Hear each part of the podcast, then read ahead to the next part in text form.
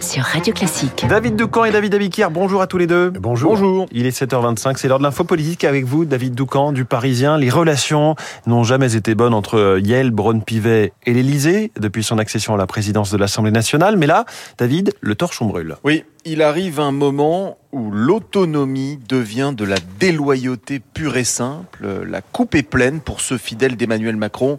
L'objet le plus récent de son courroux, le refus par Yael Braun-Pivet de reconvoquer un bureau de l'Assemblée nationale afin d'essayer de faire barrage à la proposition de loi du groupe Lyot sur les 64 ans. Pressée par de nombreux macronistes, la présidente de l'Assemblée a dit niet au motif que ce serait contraire à l'esprit du règlement de l'institution. C'est surtout qu'elle ne lève jamais le petit doigt pour le président, s'emporte l'un des premiers marcheurs. Elle a oublié que sans la victoire de Macron en 2017, elle n'aurait jamais mis un pied en politique. Oui, mais depuis, Yael Braun-Pivet considère effectivement ne plus rien lui devoir. L'histoire est connue. En juin 2022, Emmanuel Macron voulait placer Roland Lescure au perchoir. Yael Braun-Pivet, pourtant ministre à l'époque, a défié l'autorité du palais pour se porter candidate quand même et elle a gagné. Genèse d'une relation président de la République, présidente de l'Assemblée nationale qui n'a fait que se rafraîchir encore et encore par la suite. Aujourd'hui, c'est glacial. Mais c'est un, un problème politique pour Emmanuel Macron? Oui, parce que tout ce qui l'isole l'affaiblit pas de majorité absolue, pas de troisième mandat possible et un gouvernement déjà fatigué. Pour avancer, il mise tout sur son énergie personnelle, sa capacité d'entraînement et sa relation directe aux Français. Ce sont des moteurs toujours puissants, mais sans relais, c'est plus difficile. Il a besoin de fidèles au poste politique clé de la nation. Ce n'est pas le cas au perchoir.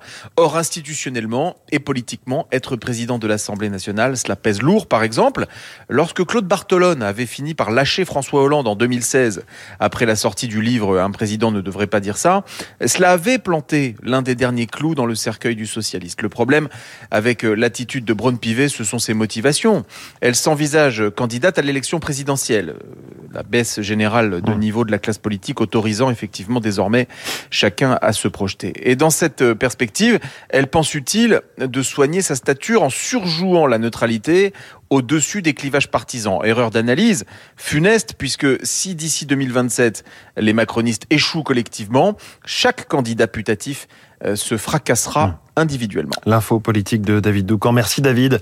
David Abiker, les titres de la presse à la une, c'est Russes qui font la guerre à Poutine. C'est un peu le conflit à l'envers. Ces miliciens russes soutenus par l'Ukraine qui veulent un changement de régime à Moscou, un défi au Kremlin, titre le Figaro. En France, c'est la sidération. Après la mort de l'infirmière agressée à Roubaix, soignant le choc, titre le Dauphiné. Les soignants face à la violence, ce sont les dernières nouvelles d'Alsace. L'hôpital sous le choc pour Ouest France et le Parisien aujourd'hui en France. Économie à lire dans les échos, comment la BCE, la Banque Centrale Européenne a changé l'Europe, l'opinion sur le chemin chaotique du plein emploi. La tribune qui, tire le portrait du nouveau patron de la Société Générale, Le Monde, lui est rentré dans Parcoursup et le processus de sélection de l'algorithme. Et enfin, en une du Parisien, cette question, la petite sirène de Disney est noire, et alors? Interroge le journal. C'est vrai, ça a du moment qu'elle sait nager. Bonne question, euh, David Abiquet. On vous retrouve à 8h30 et je pense qu'on repart de la petite sirène avec vous, Renaud Blanc. Bonjour. Absolument, mon Et de cinéma Voilà. dans quelques minutes. Et oui, le mercredi, c'est cinéma sur Radio Classique, les sorties de la semaine, mais aussi le Festival de Cannes. Cinéma avec Monsieur Samuel Blumenfeld, programme Martin Scorsese, Valérie Donzelli, mais aussi, vous le disiez, Disney ou encore Marco Ferreri. Il y en a vraiment pour tous les goûts. Le 7e art avec Samuel juste après le journal de Julie Drouin. 8h05, nous serons en ligne avec Anaïs Delegue de l'équipe municipale de hier. Nous parlerons tourisme et parc national de Port-Cros, un parc qui va une nouvelle fois limiter le nombre de visiteurs cet été, pas plus de 6000 touristes par jour.